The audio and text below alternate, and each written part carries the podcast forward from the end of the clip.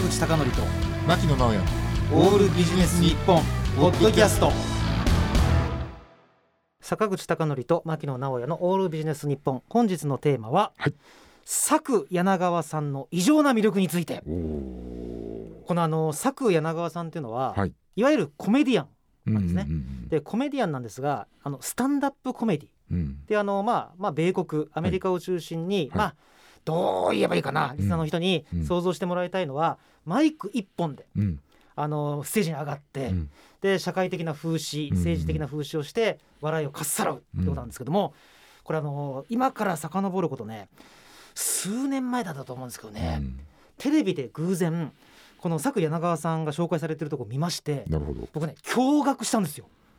驚愕してはい。これ日本人でねあの単身アメリカに乗り込んでいって、うん英語でう、ん。で現地の人たちを笑わせる。うん。これがすごかったんです。なるほどね。でねちょっとこれ今からちょっとお詫びなんですけどもこういうこと言ってたよって言ってネタバレになるじゃないですか、うん。コメディアンに、うん。だからなぜこの魅力がすごい魅力を伝えるかというと僕がどれだけ興奮してるかっていうね。うん。この話のこのなんか雰囲気で いやこれ聞いてみようって思わせたいと思うんですよ。うん。でなんとこの佐久柳川さんなんですが、大阪大大阪大学出身なんですよ。お僕が噛んでるのでどれくらい興奮してるか分かりますよね。わかります。で佐久柳川さんは、うんえーテレビを見てたらね、うん。スタンダップコメディアンが出てきてそのままなんと翌日にアメリカのチケットを買って一人で行ってで劇場いろいろ回られてね,、はいはい。ねあの俺をあの立たせてくれって言ってでその飛行機うん。乗ってる時に台本書いてでなんといろんなこうスタンダップコメディアンの劇場を回られて1個本当に採用してくれたらしくて。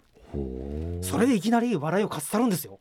でこれがすごくてね、うんうん本当に僕ね驚愕を受けたのがかつね日本のお笑いと全く違って、うん。政治的うん。で社会風刺のめちゃくちゃこれギリギリを狙ってるんですよ。うんうんうんで繰り返しこういうこと言ってましたって言うとネタバレになって、うん。ね、営業妨害だから言わないから僕のこう熱意で、ねうん。こうどれだけすごいかっていうのを知らせたいんですけども、うんでねかつね僕ね魅力がいくつかある中の一つはうん。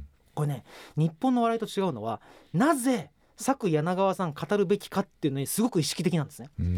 なぜアメリカでアジアの多分多くの人は中国韓国日本の違いもわからない。うん。でも日本人がなぜ言わなきゃいけないのかっていうネタ。うん。でかつですねあの大学教授みたいにね、うん。一つのノートを何十年話すわけじゃなくてもう日々本当に日々違うわけ。でうん。日本人の場合ってなんていうかなお客は、まあ、ある程度一緒じゃないですか。うん。ただアメリカの場合って地域によって政治のねうん。右左も違う。違う社会的な状況も違う。人種もいろいろ違う、まあ、経済格差もある。その中でめちゃくちゃ瞬時にそのお客さんのこうなんていうかな様子を嗅ぎ取った上でいろんなネタを繰り出すんですよ。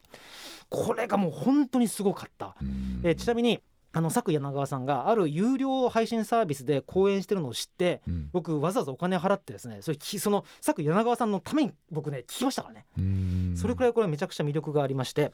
でね僕ねちょっと最後にこういうエピソードだけお話しさせてください。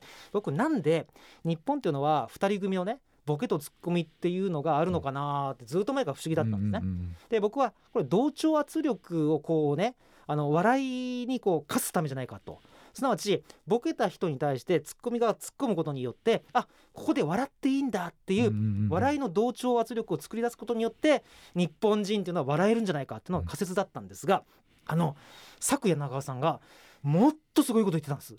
もっとすごいこと言っててなんでかっていうとねどこで笑わなきゃいけないのか笑いたいのかっていうのは個人個人の選択に委ねられるべきだと。うん。したがってツッコミっていうのは笑いという文化の強制であると。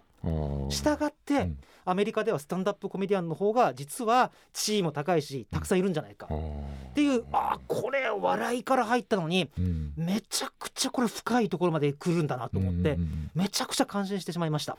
でちなみに佐久柳川さんは別にねこれ別に宣伝するわけじゃないけども、うん。あの Spotify などでポッドキャストもやっていらっしゃるってうん。めちゃくちゃ勉強になりますんでぜひ皆さん気になったらフォローなさってみてください、はい。えーということで本日のテーマは佐久柳川さんの異常な魅力についてで